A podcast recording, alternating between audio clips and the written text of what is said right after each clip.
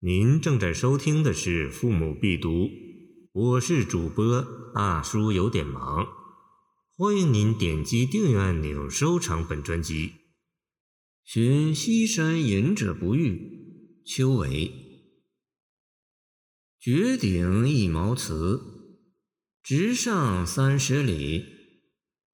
后观梧桐蒲，窥视为案几。若非金柴车，应是吊秋水。此池不相见，民免空杨纸。草舍新雨中，松声晚窗里。集资气幽燕，自竹荡心耳。虽无宾主意。颇得清净理，兴尽方下山，何必待之子？丘为是盛唐山水田园诗派诗人，其传世作品不多，但本诗却广为流传，在于他写演绎之情时另辟蹊径，别有一番味道。这首演绎诗写寻访隐居高人，期遇而未遇，然并无不遇之失落怅愁，反而由此荡开，写尽隐者的情趣和胸怀，兴致未减半分，在清幽山景之中悟得禅趣，得性而归。这种借不遇来表现演绎情怀的构思颇为新奇。亦是此诗历来被称道之处。开首两句写隐者居深山绝顶之上的一毛祠之中，绝顶与直上三十里，既是写路途之远，亦是状山势之陡峭；既是写隐者之远离尘嚣，亦是表访者拜访之诚意。这番铺垫也让读者对作者苦心拜访的高人隐士充满了期待之情。一番路途劳苦后，终于来到门前，必然带了几丝兴奋前去叩门，却发现没有应门之童前来开门。向里窥视，屋内空无一人，唯有几案陈事。主人既不在家。会去哪儿呢？若不是乘着柴车出游，想必便是在秋水边垂钓去了吧。乘柴车出游，到水边垂钓，正是隐士闲适雅趣的重要生活内容。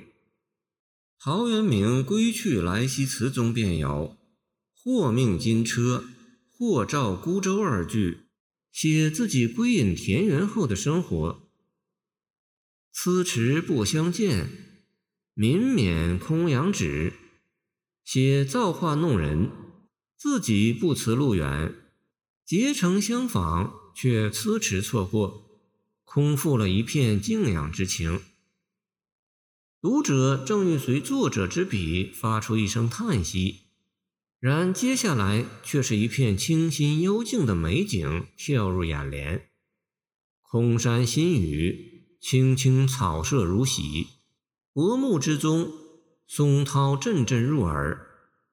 在这优美澄净的山林中，作者的心灵也变得澄澈，恍惚间进入了闲静空寂的禅境，体悟着自然之美。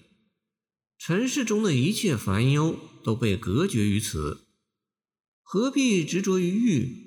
何不随遇而安？拜访隐者的目的，就是放下尘世喧嚣劳累的一种精神诉求，就是在寻求清明淡然的心境。虽没能亲见隐者，却在这自然山水之中领略了演绎的情趣。在这禅心顿悟的瞬间，作者的心情由失望变为平和。兴尽方下山。何必待之子？结句暗用了著名的东晋王子猷雪夜访戴的故事。《世说新语·任诞篇》记载，王子猷居山阴，逢雪夜，忽忆起隐居在山西的好友戴安道，便立时登舟往访。经夜始至，及至门口，又即便返回。人问其故，王子猷回答说：“吾本乘兴而行，兴尽而返，何必见戴？”这段被人津津乐道的故事，将魏晋名士那种率性而为、追求自由的超凡脱俗表现得淋漓尽致，其艺术化的生活状态和人格风范具有超越时空的魅力。对后代的诗人有着深远的影响。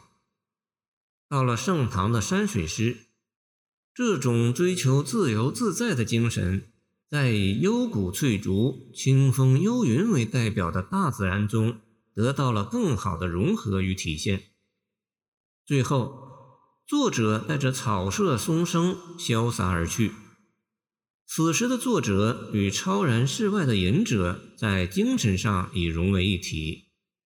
因此，诗的主题似乎是写隐者，其实正是写自己。这也是此诗最高妙的地方。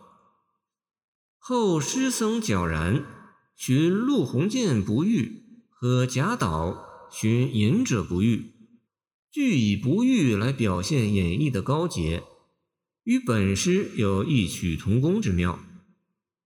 丘为相传是唐代享受最高的一位诗人，他的高寿估计与他颇得清净之理不无关系吧。当今社会养生之道大加盛行，期间所谓大师多故弄玄虚者，也许如能像作者这般拥有高雅的情趣和旷达的胸怀，便得了养生的真谛。